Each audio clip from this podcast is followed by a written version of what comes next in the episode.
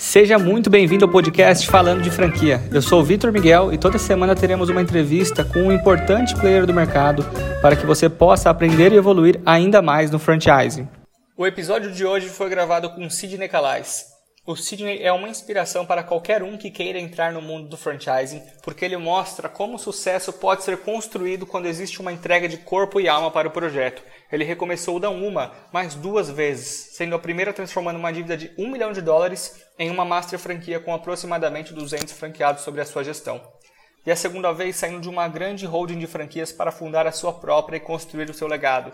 Hoje o Grupo Calais já conta com mais de 200 unidades franqueadas e grandes estrelas como suas sócias, como Ana Hickman e Sabrina Sato. Eu espero que o episódio de hoje te inspire e com a intenção de te conectar com esses grandes convidados que nós trazemos, nós criamos um grupo no WhatsApp para discutir e compartilhar conhecimento sobre o mercado de franquias. Nesse grupo, nós também abriremos um espaço para você formular as suas próprias perguntas para os nossos convidados. Então, clica no link na descrição desse podcast, faça parte você também. Sidney, seja muito bem-vindo ao podcast. Muito obrigado, Vitor. O prazer é todo meu. É uma honra estar aqui com você. O, o Sidney ele tem uma história fantástica que eu acho que todo mundo que que está participando do franchise, se ele não conhece, tem que conhecer. E, e Sidney, eu queria que você contasse para quem está ouvindo a gente é, quem que é o Sidney, como que você começou nessa área do franchising. Poxa, Vitor, é uma história muito longa, né? Eu vou tentar minimizar aqui, senão vai ficar muito longa. Mas vamos lá. Eu comecei no franchising quase que por acaso. É, eu sempre fui muito vendedor. Desde pequeno, eu tenho já essa característica de vendas. Eu venho de uma família síria, é, do lado do meu pai, para o lado da minha mãe, italianos. Eu, muito pequeno, eu comecei a sentir uma dificuldade muito grande familiar. Minha mãe era empregada doméstica, meu pai era bancário. E uhum. uma vez eu lembro que eu saí para comprar um produto que minha mãe me pediu. Antigamente comprava-se com uma cadernetinha, né? Fiado. Eu fui lá na vendinha do chocolate comprar um o nosso almoço naquele dia e eu tinha sete anos de idade e o chocolate, que era o dono dessa mercearia, falou para mim: garoto, você fala para tua mãe que infelizmente a cadernetinha dela está preenchida, não tem mais crédito e hoje eu não vou conseguir te passar nada. E a gente comprava uhum. de pouquinho, a gente comprava meio quilo de arroz, era tudo granel, meio quilo de feijão, Sim. era o que tinha por dia. E naquele dia eu me frustrei muito e eu falei, caramba, como é que eu vou falar isso para minha mãe?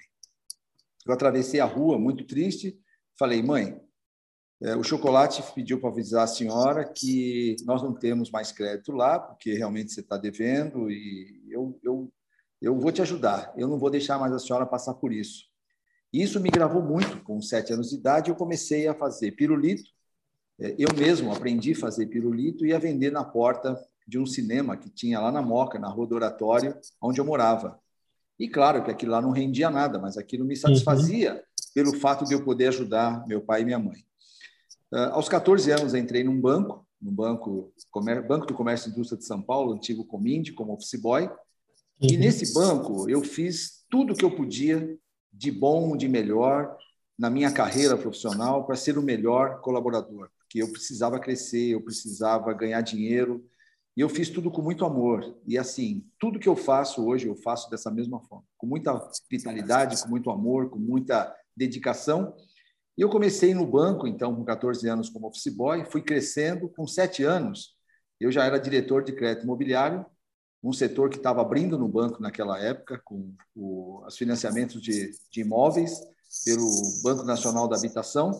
E eu fiz uma carreira meteórica, me formei na faculdade, com baita sacrifício, e fiz administração de empresas, e isso me deu realmente um, um aprendizado muito grande do que é vontade de, de, de empreender, de crescer. E por que eu estou te contando tudo isso? Porque a nossa grande realidade hoje, sabe, Vitor, é você saber o que você quer. Qual é teu alvo? Qual é, de uhum. fato, aquilo que você quer buscar lá na frente? Hoje não é você estar tá numa profissão por estar. E hoje a gente vê muito disso, né? Eu estou por estar e estou nesse momento, amanhã posso não estar tá mais. Não, você tem que estar hoje buscando aquilo lá que te satisfaz. E eu tinha um objetivo. Meu objetivo era ajudar minha família, meus pais, meus irmãos, e foi isso o meu objetivo pela vida inteira. Quando aconteceu eu estar no banco nessa promoção, eu cheguei no alvo, cheguei no limite dessa promoção com 22 anos, já realmente é, muito bem, já ganhava bem. Eu falei, eu vou começar a empreender. E foi aí que eu entrei para o mundo da informática. Eu comecei a ver que naquela época, mais ou menos 1983, 1982, é, eu poderia fazer algo de melhor. E fui trabalhar numa empresa que vendia software house, que vendia sistemas. Fui trabalhar numa uhum. software house e comecei o meu primeiro contato com equipamentos de médio porte, porque naquela época não existia ainda aqui no Brasil computador, microcomputador. Foi numa empresa, inclusive, de um cunhado. Eu entrei uhum. lá, comecei a vender é, máquinas, comecei a vender computadores mini, e foi esse meu primeiro contato. Fiz um curso de análise de sistemas na época, mas eu não queria ser analista de sistemas, eu queria ser vendedor. Sempre quis ser vendedor. E foi assim que, em 1986, eu entrei no mercado de informática, vendendo computadores. Um amigo meu saiu de Portugal, veio para o Brasil. Lá em Portugal, ele já vendia microcomputador, o famoso PC. Ele uhum. chegou aqui no Brasil, nós nos encontramos numa feira e falou: Sidney, eu tenho uma proposta para te fazer. Eu estou montando aqui no Brasil, eu vou mudar para cá novamente. E lá na, em Portugal, ele morava em Cascais, lá, Mauro Dias, e aqui no Brasil eu tenho uma possibilidade muito grande de trazer os meus computadores que eu vendo lá em Portugal para cá. Eu falei, Mauro, é uma boa pedida, eu estou afim de entrar nesse negócio junto com você. E montamos uma empresa pequeniníssima, muito pequenininha, porque naquela época, em 1986, era proibido trazer computadores para o Brasil, proibido e proibitivo, porque era reserva de mercado, Uh, no Brasil não, não podia se trazer nenhum computador, não podia se trazer nenhum carro, nada. O primeiro carro, uh, talvez você não tinha nem nascido, 1990, em 91, que veio o primeiro carro para o Brasil importado, que foi o Lada, uhum. o Niva, o Niva, né, que era um, um carro da União Soviética. O, o que Caramba. tinha de mais ruim lá, eles trouxeram uh, para o Brasil. E computadores não, não se tinha aqui no Brasil.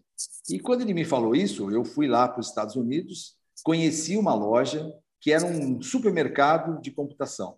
Então você andava assim pelos corredores e tinha lá as prateleiras que vendiam placas, vendiam memórias, vendiam teclados, vendia mouse. E eu falei, é isso que eu quero para minha vida. E foi aí que nós montamos uma empresa em 1986 e ficamos juntos por 10 anos, quase 10 anos começamos a vender pouquinho e isso começou a ganhar, ganhar, ganhar, ganhar volume. E o Brasil, ainda naquela fase fechada, a gente não podia trazer, então eu trazia com uma quarta via por Manaus, que não era completamente legal. Esse foi o meu primeiro erro uhum. que eu cometi na minha vida profissional. Eu quero deixar aqui esse depoimento, porque quando você faz algo que não está na lei, e você tem um escritório de advocacia, sabe o que eu estou falando para você, tudo que a gente Sim. faz fora da lei, pode passar por um certo tempo, mas não dura a vida inteira. Com certeza. Então, então foi isso que aconteceu comigo. É, eu comecei a ter problemas com importações, uma seguida da outra, e por um acaso, 1994, eu conheci o dono da Microlins naquela época, estava começando o licenciamento da Microlins aqui no Brasil, né, em São Paulo, no interior de São Paulo, em Lins, por isso que chama-se Microlins. Eu comecei a vender computadores para esse, para esse meu ex-sócio, o José Carlos. Eu comecei a vender computadores para ele e ele começou a vender esses mesmos computadores para os seus franqueados, que ainda eram licenciados naquela época. E eu comecei a vender o primeiro, vendi o segundo lote, vendi o terceiro lote. Chegou um tempo, ele falou: Sidney, eu não consigo mais te pagar porque eu estou numa situação financeira muito difícil e eu preciso que você assume uma franquia minha, que você fique com uma taxa de franquia minha. Falei, Zé, uhum. quanto custa hoje, quanto fatura uma franquia? Falou, ah, a Microlins fatura aqui no interior 40, 50 mil, 30 mil. Eu falei, eu não posso hoje largar o meu negócio. Eu já faturava naquela época um milhão de dólares por mês. Caramba! Eu, eu distribuía para o Brasil inteiro.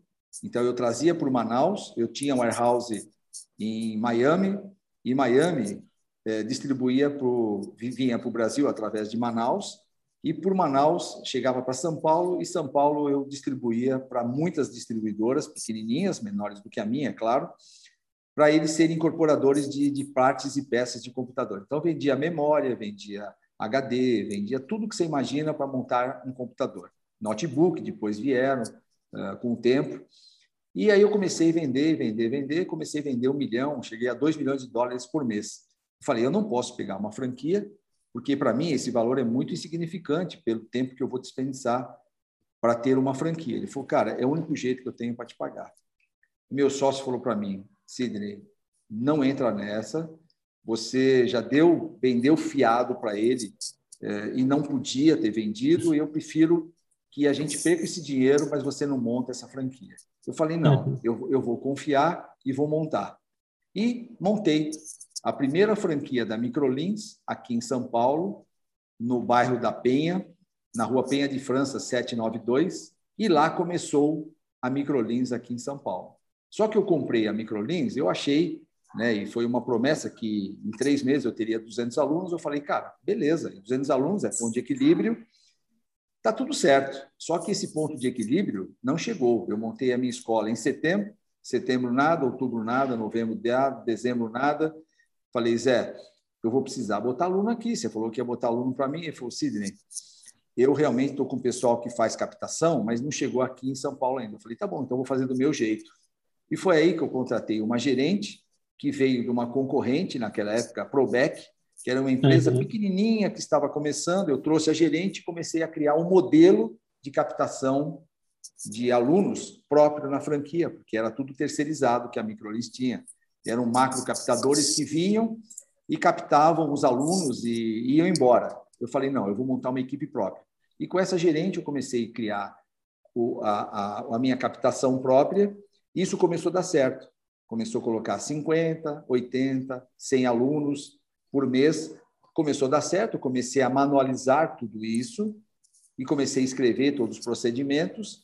E para mim, não, não, fiz isso. E pra, com isso você, você tinha uma intenção já de, não, de replicar esse processo, não, mais para a organização mesmo? Zero. Eu sempre gostei muito de organização, né? Então eu comecei a escrever tudo isso, comecei a manualizar esses processos quando foi em 1995 para 1996, eu me tornei sócio da Microlins, uma participação pequena, mas me tornei um sócio. Só que, logo em seguida, aconteceu uma grande revolução no mercado de informática no Brasil. Os grandes players, né? Dell, Compaq, HP, começaram a se instalar no Brasil, que eles viram o potencial desse mercado. A IBM já estava aqui, a Itautec já estava, entrando com microcomputadores.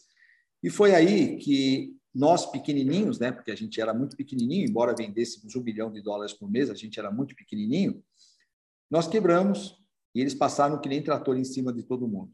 E foi uhum. aí que eu quebrei, eu perdi exatamente seis containers, um seguida do outro, em praticamente seis meses eu perdi um milhão de dólares, que ficou apreendido, ficava apreendido, ficava apreendido, eu trazia outro, ficava apreendido, eu trazia outro, ficava apreendido, e os valores para mim retirar esse material eram altíssimos, porque eu tinha que pagar multa, eu tinha que pagar frete, eu tinha que pagar impostos e não compensava o preço que eu ia vender. Então, fica no perdido.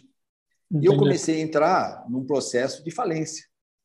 E foi aí que, infelizmente, em 1996, eu entrei numa falência e quebrei, fiquei devendo um milhão de dólares. Um milhão de dólares. Eu, com 30 e poucos anos de idade, nunca fiquei devendo um centavo na minha vida até então, e a gente se vê sem saber o que fazer. O Zé Carlos chegou para mim e falou: Sidney, você tem um último terreno lá no sul de Minas, pega esse, me dá esse terreno aqui e assume a Master de São Paulo. Falei: tá bom, a Master do quê? a Master da Microlins. Você passa a ser o meu sócio regional aqui em São Paulo. Eu falei, tá, mas qual é o ganho disso? Ah, eu te, eu, eu, eu te dou uma parte dos royalties, das taxas novas de franquia que vão surgir, e você vai vivendo disso, e a gente vai juntos aí constituindo uma nova marca, um novo negócio. Falei, tá bom. Eu dei um terreno que eu tinha no sul de Minas, ele pegou o terreno, eu comprei a Master de São Paulo. E nessa época a Microlins tinha quantos franqueados? No máximo uns 20, 30, pouquíssimos, né? Pouquíssimos. Isso concentrado em São Paulo ou interior de São Paulo? Interior, interior de, São, de Paulo. São Paulo. E aqui em São Paulo só tinha meia dúzia, eu e mais cinco. Né? Uhum. Aí, Vitor, é, eu falei, é, eu vou pegar a Master, né? Mas eu não uhum. sei o que é ser Master. Ele falou, não, você vai cuidar das franquias que hoje já tem, e eu toco aqui interior e você toca em São Paulo. Falei, tá bom. Cheguei na minha unidade, me apresentei aos meus aos cinco franqueados, seis franqueados, talvez no máximo que nós tínhamos aqui em São Paulo, e me apresentei como master deles. Eles chegaram para mim falando, Sidney, nós não vamos te aceitar como master, porque eu sei que você é amigo, você é cupincha, essa foi a palavra que eu recebi. Desse, você é cupincha do Zé Carlos e a gente não quer nada com ele e nem com você. Falei, cara, eu não estou pedindo para ser master. Eu comprei a master e vocês vão ter que me engolir. E eu vou dar o suporte para vocês que vocês precisam, porque é isso que eu vim fazer aqui. E foi assim que, quase naquele dia, na minha na reunião, dentro da minha unidade, ele veio para cima de mim para me bater. Hoje, esse cara é um grande amigo meu, Luiz Carlos. Luiz Carlos Batista, é, foi um dos primeiros franqueados nossos. Eu falei, não, cara, não adianta você vir me bater, porque eu vou fazer o meu papel e vou te dar suporte. Então, imagina, eu, sem dinheiro, o único terreno que eu tinha, eu dei de, de para comprar a Master, que na época valia uns 400 mil reais. Uh, cinco franqueados aqui em São Paulo, que não prosperavam, e ainda eles não me aceitavam como Master. E eu ainda devendo um milhão de dólares. Quer dizer, se o cenário podia ser pior, talvez eu acho que não. Tudo que podia dar de errado já tinha dado. Eu falei, não, eu só tenho duas coisas a fazer: ou trabalhar ou chorar. E eu chorava de noite e trabalhava de dia. E foi assim que eu comecei a ajudar esses franqueados o tempo todo, ia nas unidades, identificava qual era o problema deles, qual era a dor desse franqueado e colocava um plano de ação. Escrevia o plano de ação, ajudava a colocar em ação, treinava a equipe deles, ia em um e um um por um. Você tem uma ideia, naquela época, eu tinha uma BMW que top, uma 520 naquela época, que era o top da de top. Eu tive que vender tudo que eu tinha, todo o meu patrimônio, tudo que eu podia, tudo que eu tinha acumulado. Então, eu, eu vendi tudo para pagar fornecedores e fiquei devendo só impostos e bancos, né? Foi uhum. o, que, uhum. o, que, eu podia fazer. E oficial de justiça o dia inteiro ligando para mim e eu tendo que dar suporte para franqueado. Nem carro eu tinha para poder trabalhar, nem carro. Eu não tinha carro, eu não tinha escritório e o meu carro, eu pedi um carro emprestado e comecei a visitar meus franqueados com carro que eu deixava longe, porque imagina, eu chegar para dar consultoria com um carro, com Fiat Uno. Ninguém acreditaria que aquilo era uma empresa de sucesso. Ela falou, peraí, com certeza como é que você quer vir aqui dar suporte para mim com um carrinho desse aí? Primeiro, dê suporte para você e depois você vem dar para mim. Então, eu deixava o carro longe e ia individualmente com cada franqueado dando essa consultoria. Isso durou quase que dois anos. Foram os piores dois anos da minha vida, mas nesses dois anos eu aprendi tudo que eu podia aprender, porque eu sentia a dor do franqueado. E assim, Pode ter certeza, Vitor, a dor do franqueado se resume sempre na mesma coisa. Ele não consegue enxergar os seus erros que são internos. E normalmente, uhum. o maior erro de um franqueado é não conhecer área comercial. Eu sempre falo que empresa que não vende tem problemas. Então, primeiro você tem que vender e depois entregar. Primeiro você vende, depois você entrega. E esses caras não sabiam o que era vender. Esses franqueados não conseguiam entender que a equipe tinha que produzir, que não tinha desculpa para produzir, porque naquela época vender curso de informática era muito fácil, porque naquela época estava começando, para você ter ideia, a gente vendia curso de digitação. Você imagina vender curso de digitação? Porque todo mundo aprendia datilografia e as secretárias tinham que aprender a digitar no computador para poder fazer uma carta. A gente mexia naquela época com o Word, era o Word né, que a gente tinha, né? Uhum. É, não tinha planilha, o Excel era uma outra planilha que a gente tinha, então a gente tinha que ensinar o básico para as pessoas que tinham que sair da datilografia e vir para o computador. Então, por isso que o curso era muito fácil de vender naquela época. Então, eu comecei a ensinar esse pessoal a vender, esses franqueados começaram a ganhar notoriedade. Isso já, eu, eu ainda estava sufocado. O pouquíssimo royalties que entrava, caía na conta do meu ex-sócio e às vezes o banco tomava e a gente não conseguia dividir. A gente realmente uhum. ficou numa situação muito difícil, muito, eu e ele, porque ele também quebrou na mesma época que eu quebrei. E foi assim que a gente começou a construir a Microlins. Foi uma construção. Eu, como master, era referência para alguns outros masters que vieram depois, para outras regiões. E em 2000, eu tive uma grande, uma grande visão. Eu acho que a visão que vem de Deus. Eu conheci uma pessoa que conhecia o netinho de Paula, e naquela época, eh, em 2000, o Netinho de Paula estava saindo do SBT, que ele fazia um quadro lá com o Gugu, chamado A Princesa e o Plebeu, e eu gostava desse quadro, porque eu, eu assistia todos os domingos na casa da minha, da minha falecida mãe, uhum. e aquilo me chamava atenção, né? Um, um, projeto social que ele fazia no SBT, e ele saiu do SBT e foi para a Record fazer um programa novo chamado Domingo, Domingo da Gente. Eu fui atrás, do, do, do, empresário dele, hoje meu amigo Souza, da Consumídia. Cheguei lá, falei, Souza, eu sou da Microlins e eu quero fazer aqui é, um trabalho com vocês da Record para anunciar a minha marca no programa que você está lançando aí com o Netinho de Paula. Eu tive, a primeira vez que eu encontrei o Souza foi duas horas da manhã, na primeira gravação que ele estava fazendo na Rua, Augusta, naquele dia estava fazendo a primeira gravação do programa Domingo da Gente. Ele conseguiu me atender duas horas da manhã e naquele dia ele falou, cara, eu não consigo, porque eu já tenho uma empresa concorrente. Eu falei, não, Souza, você não entendeu. Eu vim aqui para fechar com você e nós precisamos fechar. Quantas unidades você tem? Qual o nome da tua marca mesmo? Ele falou, brincando. Eu falei, Microlins. Ele falou, micro o quê? Falei, Microlins. Ele falou, pois é, cara, você está tão ruim que nem conhecido vocês são. Falei, pois é, por isso que eu estou aqui. E você vai me ajudar a, a propagar a Microlins. E aí, no dia seguinte, eu liguei para o Zé Carlos e falei, Zé, aconteceu isso, isso, isso, eu conheci, conheci o Souza da Consumídia, vamos para a televisão? Ele falou, Sidney, nós não temos verba. Eu falei, cara, a gente junta todos os franqueados que nós temos aqui, coletamos um valor e vamos para a televisão, fazemos um fundo. E foi assim que a gente foi no primeiro programa e ficamos até o último programa. E depois disso, foram vindo outros merchans, né? A gente foi convidado depois do da Record, fomos convidados para ir para o Gugu no domingo da gente, no domingo legal. O Ibope do Domingo Legal, para você ter ideia, naquela época, isso em 2003, 2004, 2005, era pau a pau com o Faustão. Era o domingo, os dois batiam o Ibope, era 30 para cada lado. Então, para você ter ideia, a quantidade de pessoas que assistiam o nosso programa, que assistiam as, as doações que a gente fazia lá. E eram doações que a gente fazia de coração mesmo. A gente chegou a doar casa, carro, é, cursos, é, ajudava a família. E a Microlins passou a ser conhecida como uma empresa socialmente correta. E aí o número de franquias começou a aumentar, começou a aumentar, começou a aumentar, começou a aumentar. E foi assim que em 2008 nós já estávamos com 750 franquias.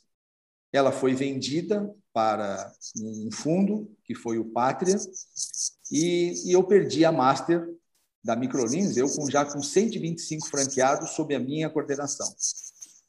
E aí, em 2003, nasceu o Instituto Embeleze, que eu montei a primeira franquia aqui em São Paulo, no bairro da Lapa, com o seu Luiz, que foi nosso primeiro franqueado, e fui crescendo, crescendo também com as duas marcas juntas, Microlins e Embeleze, e eu cheguei a ter como master 200 franquias sob a minha coordenação.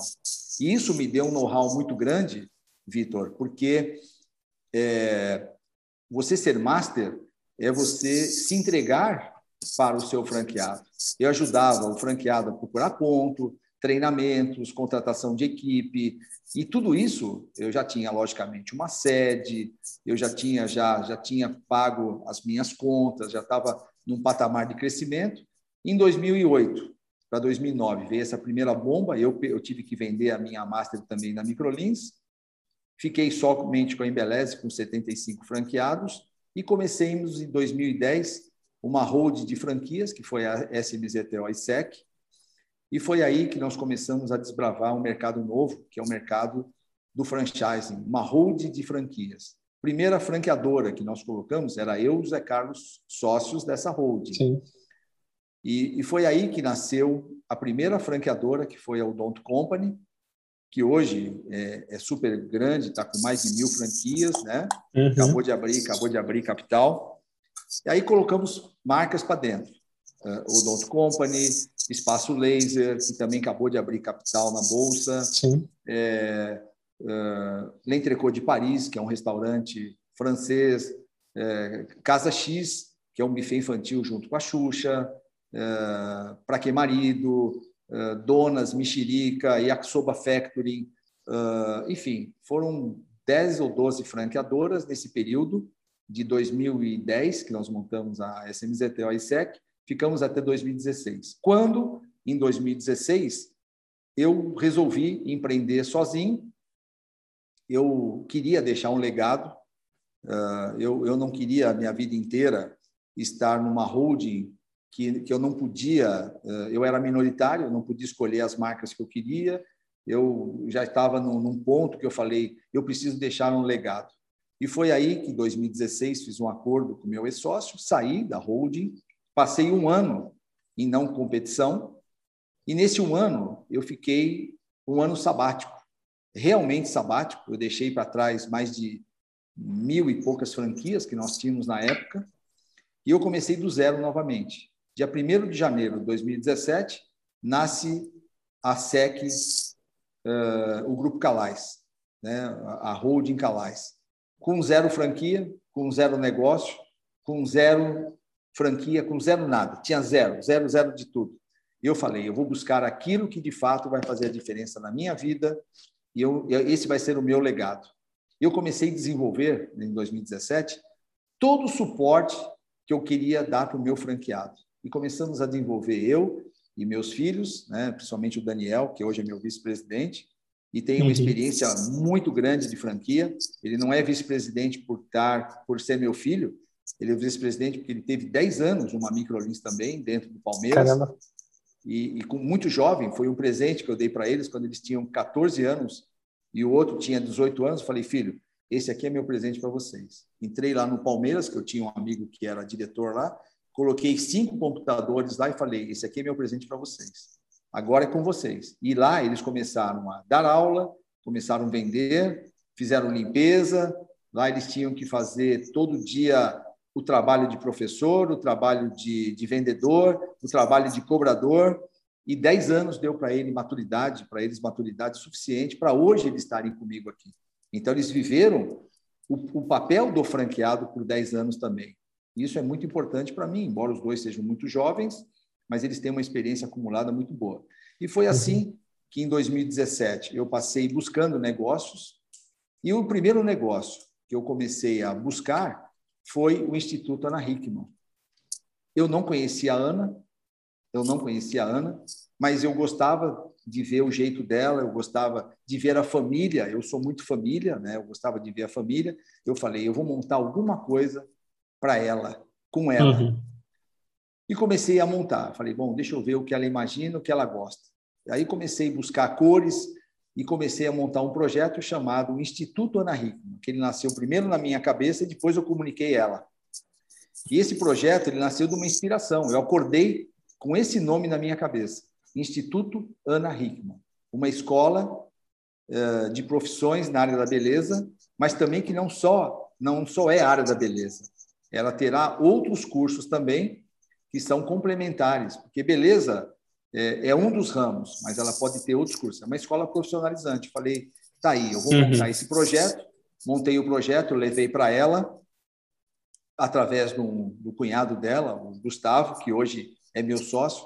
Falei, Gustavo, eu sei que a Ana não me conhece, eu sou Sidney, assim, assim, assim, a minha história é essa, e eu quero que você leve esse projeto para a Ana, que é um projeto que nasceu no meu coração. Eu sei que vai ajudar muitas pessoas a se capacitarem.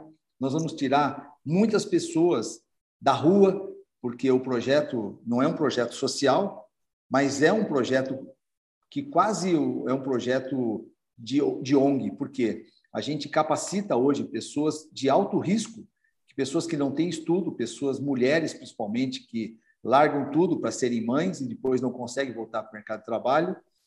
E é esse a nossa formação hoje profissional. A gente forma cabeleireiro, manicure, maquiador, barbeiro. Eu falei, isso é transformacional. E quantos Deve... profissionais vocês já, vocês já formaram? Graças a Deus, de 2018 para cá, que nós montamos a primeira loja, são mais de 2 mil, com certeza. São duas mil vidas mudadas, duas, vida, duas mil vidas que realmente se transformaram através da profissionalização, através da capacitação profissional. Uhum. E isso é transformacional, sabe? Era isso que eu queria para a minha vida, sabe? O, o Vitor, eu queria alguma coisa que eu pudesse ser útil para o franqueado, para os colaboradores e que o cliente lá na ponta sentisse o nosso acolhimento, né? E foi aí que nasceu o primeiro projeto. A Ana viu o projeto, ela gostou, veio conversar comigo, só que ela falou para mim, Sidney, o projeto é bom, o projeto é legal, as cores estão lindas, o projeto arquitetônico é legal. Eu fiz tudo, tudo, tudo como eu imaginaria que ela fosse gostar. O brasão que nós temos hoje, tudo, tudo, tudo. Peguei um arquiteto, fiz assim as apostilas, os cursos, tudo eu desenvolvi em um ano do jeito que eu achava que ela ia gostar. Ela falou: para mim é legal. Como você quer fazer o licenciamento? Eu falei: não, Ana, não quero licenciamento. Eu quero você como minha sócia. Ela olhou para mim com aqueles olhão azul arregalado e falou: Não, eu nunca tive sócio na minha vida, a não ser a minha família. Eu falei: Então vai ser a primeira vez. E aí ela saiu daqui, eu falei: Caramba, como será isso? Ela veio com o Alexandre, que é hoje meu grande amigo, que é o marido dela. Eles uh, saíram daqui e falaram: Vamos pensar, e a resposta eu depois eu dou para vocês. E ficaram 15 dias intermináveis. Não, intermináveis, naquele ato, sabe aquele ato que você fala, meu Deus do céu. E, e assim, orando, pedindo para Deus me dar, me dar esse, esse grande impulso. E um dia ela me ligou, e o Alexandre me ligou, falou: Sidney, a Ana quer falar com você. Vieram aqui novamente no meu prédio, eu tenho uma sede própria aqui, na, na no Alto da Lapa, que era minha desde o tempo da Master. Você vê, uhum. tudo que eu passei de um milhão de dólares negativo, isso em, dois, em 1990 2008. Em 2006, eu construí um prédio aqui na Lapa, com tudo que eu consegui novamente recuperar, um prédio de 840 metros quadrados, totalmente formatados para ser um centro de treinamento para franqueado. E chegava a dar mais de 200 franqueados aqui por, por mês, juntos treinando esse pessoal todo. Então, eu acho que é isso que deixa a sua história é, com inspiração para muita gente, né? Nem que você começou do zero, você começou com menos um milhão, né? Menos um milhão de, de dólares. dólares. De dólares, é. Pasme, um milhão de dólares.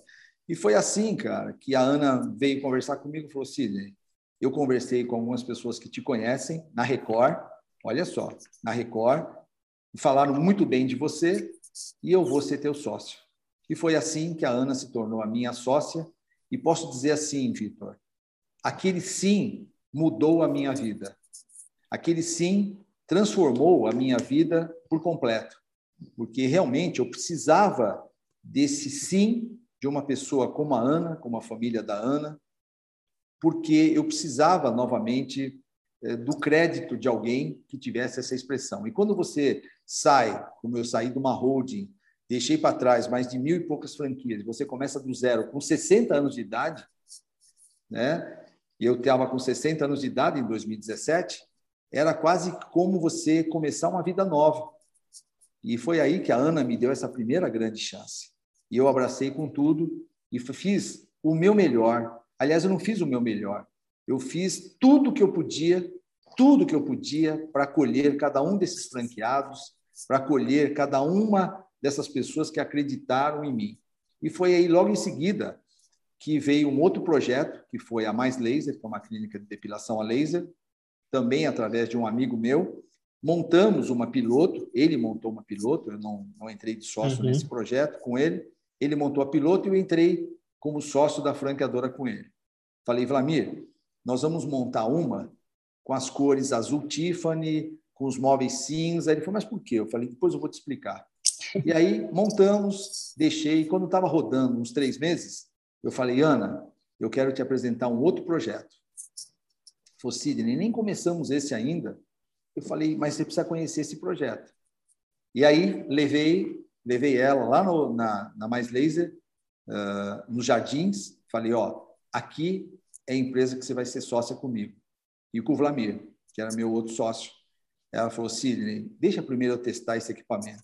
Deixa, porque eu já senti muita dor, eu já fiz depilação laser, não gostei, e eu vou ver como é que funciona. E ela é muito assim, ela é muito, mas muito ligada em detalhes, em tudo que você imagina. Ela hoje aqui, ela, ela realmente ela, ela tem uma, uma gestão em todos os processos aqui nossos. Isso é muito bom, porque ela Sim. sabe de tudo que acontece nos mínimos detalhes. E ela foi. Bom, além de além de trazer toda a, o nome, né, ela ainda traz esse conhecimento que 100%. agrega para 100%. E foi assim que ela foi a primeira vez, foi a segunda, foi a terceira. Na quarta vez eu fui com ela. Falei, Ana, o que está faltando para a gente fechar? Ela falou, Sidney, eu vou lá hoje. Eu falei, eu vou com você. E nesse dia, eu estava com ela numa sala esperando para ela fazer a sessão. E aí saiu uma cliente da sala de, de, de tratamento. Eu não conhecia essa cliente. A cliente viu a Ana, olhou para ela e falou: Ana, como você é linda! Posso tirar uma foto com você? A Ana falou: Claro. E a Ana, super gentil, né? falou: Claro, claro que pode. E aí eu perguntei para a menina: Falei, é a primeira vez que você está vindo aqui? Ela falou: Não, não, não, eu estou vindo aqui já há algum tempo. Eu falei: E você está gostando? Olha o risco que eu corri. Né? Sim. Você está gostando do tratamento? Ela falou, eu estou adorando. Eu falei, mas é a primeira vez que você faz? Ela falou, não, não, eu já fui cliente de uma outra empresa, não vou nem citar aqui o nome para não ficar ruim, uhum. de uma outra empresa, e hoje eu estou aqui, eu estou feliz da vida. A Ana regalou um zoião para mim e falou, cara, está fechado. é isso aí. E essa menina nem sabe, mas através dela é que nós fechamos essa sociedade e hoje ela é minha sócia também na Mais Laser. Né? Então, hoje nós temos dois negócios, e tudo indo maravilhosamente bem com a Ana. Em pleno março de 2000, março não, fevereiro, eu fui fazer fevereiro de 2020, eu fui fazer uma palestra, um amigo meu pediu uma palestra, eu fui e lá encontrei uma pessoa que gostou do que eu falei, contei um pouquinho da minha vida lá, contei um uhum. pouquinho da história que eu estou te contando, e lá a Rose falou, Sidney, eu quero levar, eu tenho uma franquia lá em Goiânia, chama-se Ateliê Além do Olhar, e eu quero montar um projeto de franquia com você. Eu já tenho alguns franqueados em Goiânia, mas não é o modelo que eu queria. Você topa fazer junto comigo? Eu falei, olha, eu topo, mas eu vou primeiro precisar de uma sócia que me deu ok, porque eu já tinha um acordo de boca com a Ana que tudo que eu entrasse na área de, de, de estética eu convidaria ela. Eu falei, se a minha sócia entrar, eu entro com você. Eu, ela falou, quem, mas quem é tua sócia? Eu falei, a Ana Hickman. Falou, imagina. Eu falei, é, a Ana Hickman é minha sócia. E aí, nós começamos o um namoro. Isso veio logo em seguida a pandemia. A pandemia veio e nos pegou todos de surpresa em 2000, em março, Sim. né, de 2020. E nós continuamos a falar, eu e a Rose, e eu falando com a Ana, e eu falando com a Rose, os nossos dois projetos andando. E foi aí que, em agosto de 2020, nos tornamos sócios, eu e a Ana Hickman, também do ateliê Além do Olhar, que é um ateliê especializado em sobrancelhas e cílios. Hoje, então, eu tenho três projetos com a Ana, de quatro que eu tenho aqui. E o último projeto que eu tenho aqui, né? o último não, né? o, o projeto que eu tenho hoje aqui, porque a gente nunca fala o último, porque se Deus quiser entrarão alguns outros, né? É, foi um amigo meu que me apresentou, o Dr. Felipe Abreu, um dentista, um cirurgião dentista, e ele veio um dia conversar comigo e falou: Sidney, eu tenho intenção de montar uma clínica, uma rede de clínicas odontológicas. Eu sei que você foi sócio da Odonto Company, mas eu não uhum. quero aquele modelo da Odonto Company, que é para a classe CD. Eu quero alguma coisa mais é, high-end, eu falei, cara, eu tenho totalmente essa visão também. E começamos a namorar. Ele falou, olha, eu quero muito montar com você. Eu falei, olha, só tem um problema. Eu estou com três negócios aí em andamento. Eu não posso pegar o quarto agora. Ele falou, não, Sidney, mas eu preciso, estou com muita pressa, porque a minha cunhada vai me apoiar, eu preciso ter esse projeto, é o projeto da minha vida. Eu falei, caramba, doutor Felipe, como que a gente pode fazer? Ele falou, olha, cara, eu não posso esperar. Você pode entrar comigo? Eu falei, quem é a tua cunhada? Ele falou, Sabrina Sato. Eu falei, bom, mas ela vai entrar junto? Vai entrar junto. Eu falei, então, vamos começar. E foi aí que nós começamos a desenhar todo o projeto da Odonto Special. E hoje, graças a Deus, estamos com 40 franquias em menos de um ano, né? E com toda a pandemia. Um ano de pandemia, né? Um ano de pandemia. E graças a Deus, hoje, Vitor, nesses praticamente 2018, uh, maio, eu montei a primeira franquia. Então, eu nem conto, porque foi uma piloto. Uh, nós começamos, de fato, em 2019, no 2019 inteiro. 2020, a gente tem que olhar para 2020 com muito cuidado, porque foi um ano atípico para todos nós. Uhum. E mesmo assim, com 2019 inteiro, 2020, nós chegamos esse ano com 200 franquias no grupo. Então, eu tenho certeza absoluta que esse ano a gente dobra o número de franquias de todas as marcas simultaneamente. É, além, do, além do olhar, nós já estamos com quase 50 franquias, isso em seis meses de operação, e no meio de uma pandemia. Odonto Special, 40 franquias no meio de uma pandemia. Instituto Ana Hickman, 40 franquias no meio de uma pandemia. E uh, mais laser, estamos com 150 franquias também no meio de uma pandemia. Graças a Deus, nesse período, nenhum franqueado, nenhum franqueado abandonou o barco. Nós não fechamos nenhuma franquia de, nesse, nesse ano de pandemia. Continuamos uhum. abertos, continuamos dando suporte para nosso franqueado. E qual é o segredo? O segredo é a experiência que nós temos. Primeiro, né, o primeiro segredo eu falo o seguinte, Vitor, talvez isso você não vai ver em literatura nenhuma empresarial. Primeiro, primeiro ponto que eu falo é você ter Deus nos negócios. Hoje, depois que eu errei depois que eu passei por, por esse momento difícil, que foi ficar devendo um milhão de dólares, eu cheguei Sim. à conclusão de que se Deus não está nos negócios, de verdade, esse negócio não prospera. Pode até prosperar. Prospera, prospera, prospera, prospera. Chega um tempo que você vai colher tudo aquilo que, que não teve participação de Deus. Então, eu aprendi nesse, nesse momento que todos os meus negócios teriam Deus em primeiro lugar. Hoje, nós somos 100% formais, a gente tem 100% de governança corporativa, a gente dá toda a transparência, todo o suporte para o nosso franqueado, e hoje, todos os nossos franqueados, todos os nossos 200 franqueados podem dizer, não eu, mas eles, qual é o carinho que a gente cuida deles. Somos o melhor franqueador? Claro que não, tem muita coisa ainda para a gente aprender e repassar. Mas a gente procura dar realmente tudo tudo que um franqueador pode dar para um franqueado. Nós estamos todo o tempo buscando projetos novos, acolhimento novo, principalmente numa fase como nós estamos vivendo hoje, que todo mundo começou do zero. Eu falo uhum. assim, a pandemia, ela balizou o rico, o pobre, o grande franqueador, o pequeno franqueador, o grande franqueado, o pequeno franqueado, uh, o rico, o pobre, todos nós nos igualamos. Todos nós nos igualamos. Não existe mais alguém que fale, eu sou poderoso. Não tem. Eu já vi gente com milhões de dólares falir e se matar nessa pandemia. Eu já vi gente que conseguiu reconstruir a sua vida na pandemia. Então, esse mercado é um mercado que começou para mim do zero para todo mundo novamente. Então, todo aprendizado que eu tinha, ele virou pó e você tem que começar um novo aprendizado. É isso que a pandemia tem nos mostrado. E se você não tiver resiliência, se você como franqueador não tiver uma saúde mental boa, os teus franqueados vão capotar. Hoje mesmo, Vitor, eu fiquei uma hora, 55 minutos com uma franqueada minha, de uma das marcas, ela literalmente chorando, chorando mesmo, uh, porque emocionalmente estava abalada. Todos os nossos empresários do Brasil inteiro estão abalados o tempo todo. Por quê? Loja fechada, não pode vender, não pode abrir o comércio, as contas não param. E você, como franqueador, você tem que acolher o teu franqueado, você tem que dar para ele uma segurança de que vai passar. Porque se você se desesperar, se você entrar numa, numa nuvem negra como, como ele está, vão ser dois na nuvem negra. Sim. Daqui a pouco são três, depois são quatro, depois são duzentos. Uhum. Não, nós não podemos, então, deixar o nosso franqueado cair na tentação de não olhar para frente.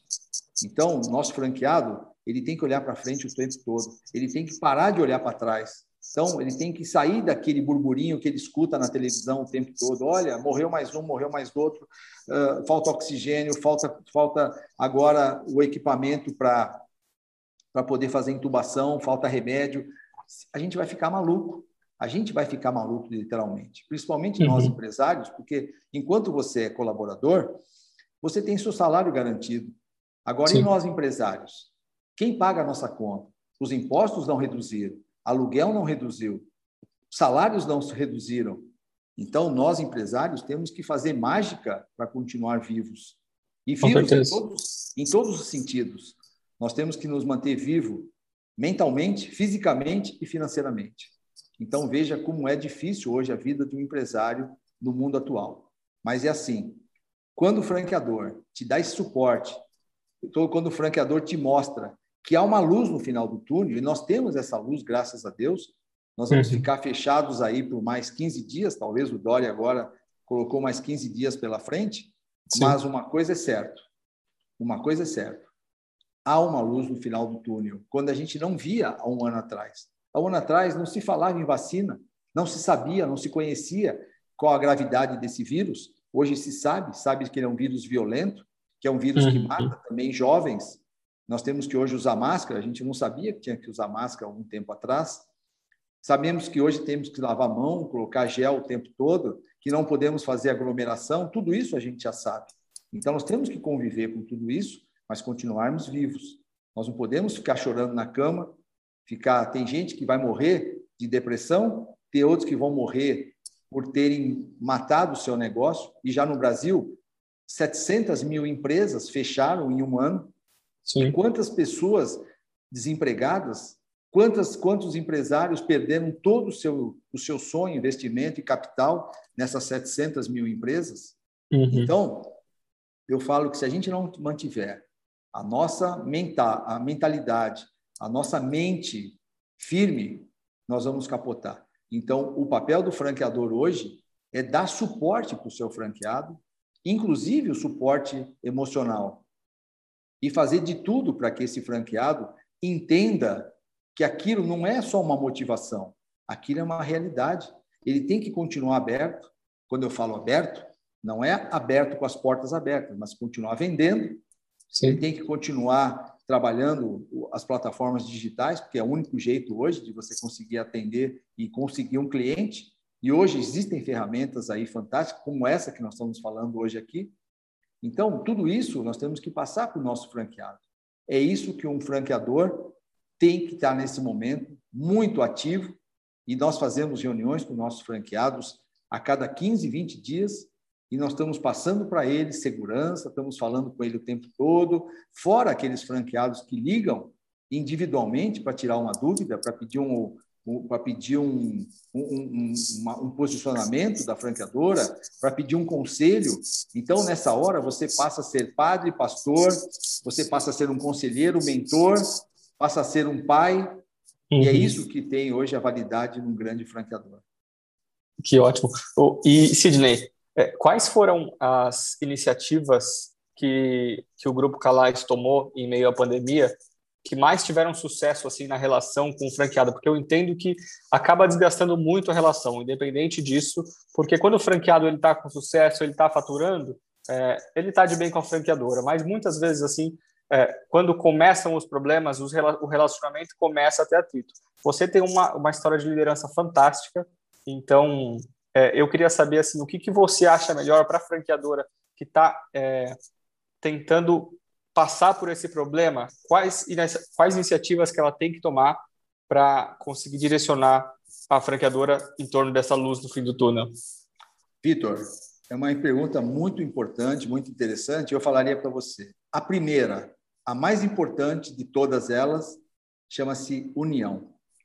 Nesse momento, não há franqueador, não há franqueado.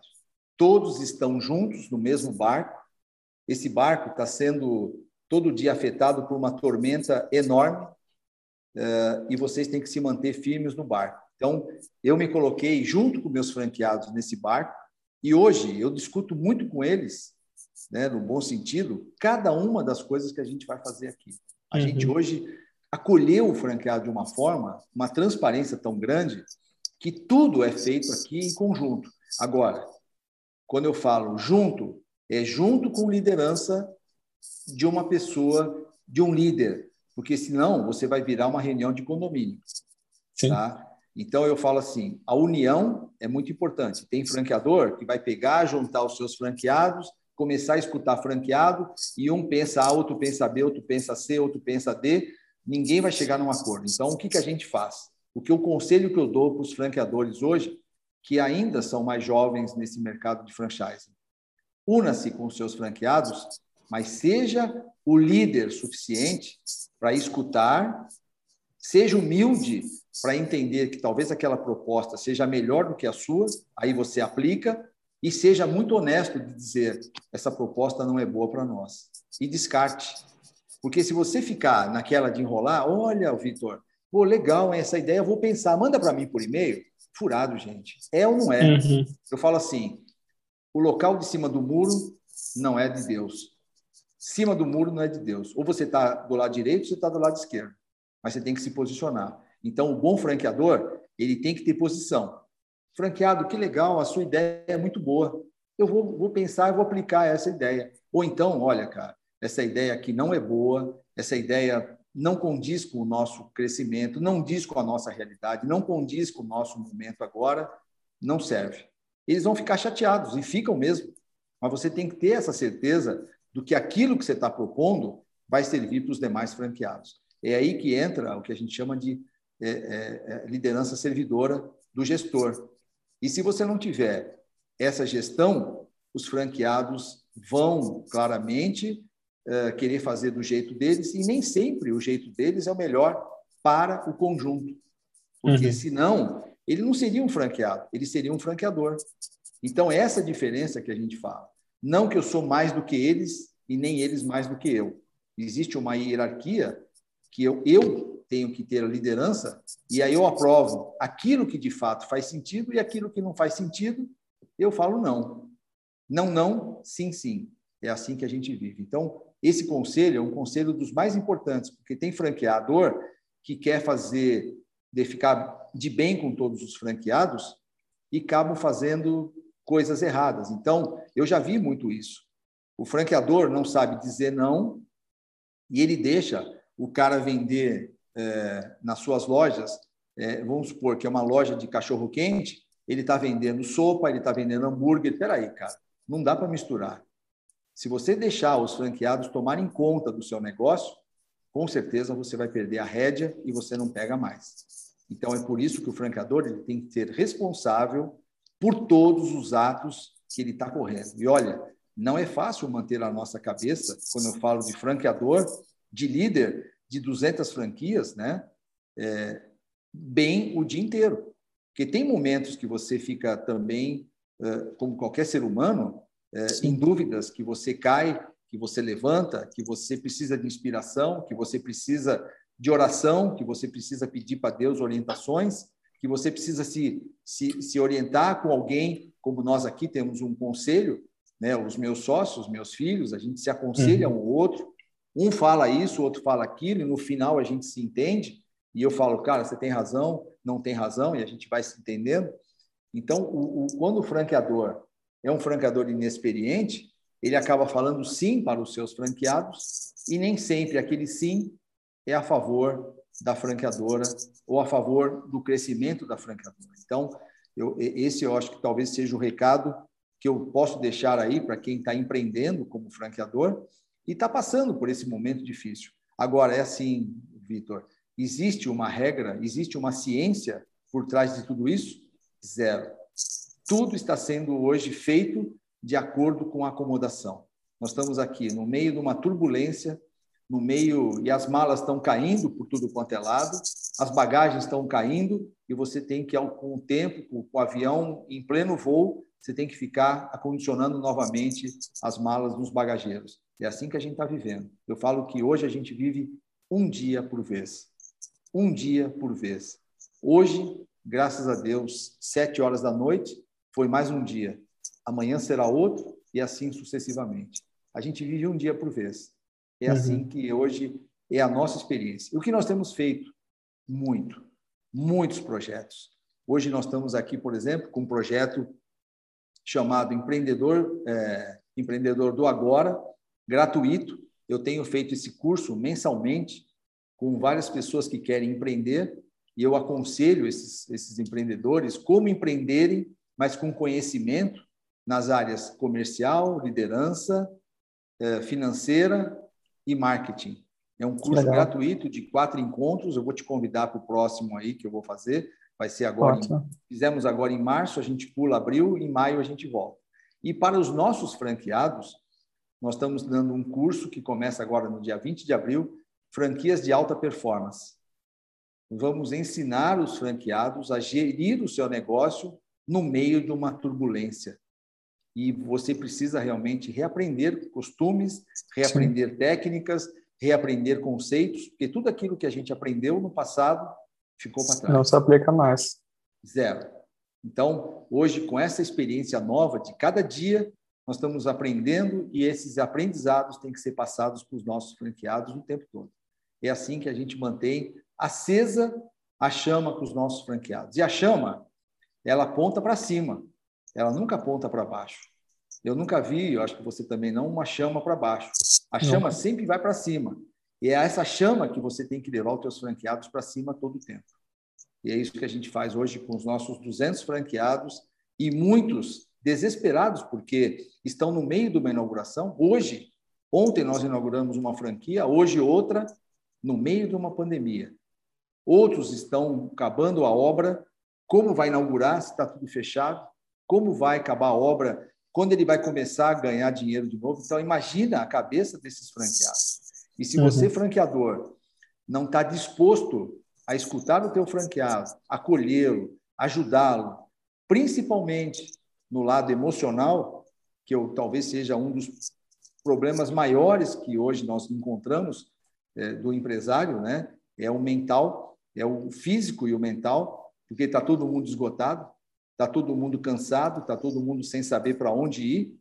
E se você, nesse momento, não tiver resiliência, não tiver um, um, um em, pleno, é, em pleno conhecimento com o teu negócio, fatalmente você não consegue passar isso para os seus franqueados. Então, é isso que a gente tem feito bastante para os nossos franqueados: acolhimento, aconselhamento, uh, cuidado eh, novos projetos de, de, de suporte.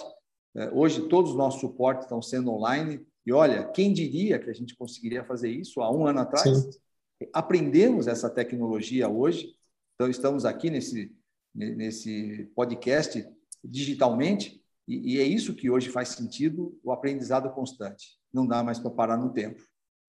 Perfeito, perfeito. E uma das coisas que eu, que eu aprendi pra, com você e, e que eu acho que todo mundo que está escutando aqui tem que levar é que você é uma pessoa que sempre se dedicou de corpo e alma para todos os seus negócios, a sua determinação, o modo que você fala ilustra muito nisso. E, e assim, em todos os seus anos de, de experiência no franchising, qual que foi a principal lição que você que você levou para casa? Poxa vida, rapaz, olha, essa pergunta vai me remeter lá atrás, num tempo, cara, que eu vivia chorando, né? Eu falei para vocês que eu fiquei devendo um milhão de dólares e passei um tempo da minha vida muito difícil. É, quando você fale, né, e eu fali, você vê o mundo abrir, você vê, o, o, o, você vê um, um buraco tão grande que você quer se enfiar e você quer ficar lá o tempo todo. E foi assim durante muitos, e quando eu falo muitos para mim, dois anos da minha vida que foi muito para mim. Foram uhum. dois anos de depressão, dois anos de dificuldade, dois anos sem saber para onde eu ia. E eu escutei uma vez uma coisa que me, deu, me jogou para cima. Uma vez eu fui conversar com um franqueado e esse franqueado ele viu que eu estava muito triste. Ele falou para mim, Sidney, o que está acontecendo? E eu caí na besteira de contar a minha história para ele. Eu contei tudo que tinha passado comigo na tentativa de que talvez ele fosse me aconselhar. E esse franqueado chegou lá para o meu sócio e falou: Cara, eu vou te dizer uma coisa. Você está com o master aí que está totalmente uh, despreparado emocionalmente para assumir a posição dele. Aquilo para mim, Vitor, foi e, e, meu sócio me falou isso, Sidney, olha, aconteceu isso, isso, isso você está mostrando fragilidade para os teus franqueados e eles não vão te respeitar. Esse foi o maior Sim. ensinamento que o meu sócio me passou, que eu nunca mais esqueci e não vou me esquecer. E disso eu falei, você tem razão. E desse dia em diante, me movi como uma fera para cima dos meus franqueados e comecei a ajudar sem reclamar. Você já viu um ditado, né, que, que, que um general falou para os seus, os seus liderados, né, para os seus soldados. Ele viu um soldado reclamar com outro soldado, ele falou para o soldado: O que, que adianta você reclamar com outro soldado? Você tem que reclamar para cima, não para baixo. E é isso uhum. que vale. Quando você estiver numa condição ruim, não reclame para baixo. E o erro maior que a gente comete hoje é reclamar para baixo. Tem gente que reclama com a equipe. Eu já vi franqueado reclamar com a equipe. Olha, gente, se eu não conseguir aqui ter sucesso, eu vou fechar a clínica. Eu vou fechar a franquia. E sabe o que acontece? As palavras materializam e a equipe sai correndo, começa a mandar currículo. Ele está trabalhando, está mandando currículo. E ele quebra, porque ele profetizou aquilo. Então a gente tem que reclamar para cima. Para quem que eu vou reclamar hoje? Para quem que eu vou reclamar? Eu vou reclamar para quem? Se eu sou o franqueador. Eu vou reclamar para quem? Para o Dória? Eu vou reclamar para o Bolsonaro? Não. Eu vou reclamar com Deus. Esse é o que eu olho para cima e reclamo com ele o tempo todo. Poxa, Deus, por que está acontecendo isso? Aí eu saio da, da reunião com ele mais estimulado para ir para frente, uhum. mais estimulado para ter força para poder gerir. Então, o conselho: reclame para cima, nunca para baixo. Perfeito, ótimo, ótimo ensinamento. Sidney, queria te agradecer muito por ter participado e, e queria que você deixasse aqui onde que o pessoal consegue te, te, te acompanhar mais é, online, quais são os seus canais aí para se conectar com o pessoal. O, hoje eu tenho Instagram, né, Sidney Calais, tenho Facebook, também Sidney Calais, e, e tem o site do meu grupo, que é o grupocalais.com.br. Vai ser um prazer e um prazer enorme, Vitor, estar com vocês. Espero que você me chame para outras vezes para a gente falar com de certeza. mais assuntos aí relacionados com franchise. Com Essa certeza. É praia... queria, eu queria falar ainda de vendas com você, queria falar mais sobre liderança, que é um assunto que eu acho que você domina. Então, assim, a gente tem muita coisa para falar. Muito obrigado estou, pela sua Estou à disposição. Muito obrigado para todo mundo que está nos ouvindo. E entre lá no, nas minhas redes sociais, vai ser um grande prazer. Vitor, muito obrigado por essa oportunidade Deus abençoe você. Sidney, muito obrigado. vou deixar o link para todo mundo na descrição do, do podcast. Obrigado. Sidney, até mais. Valeu, Vitor.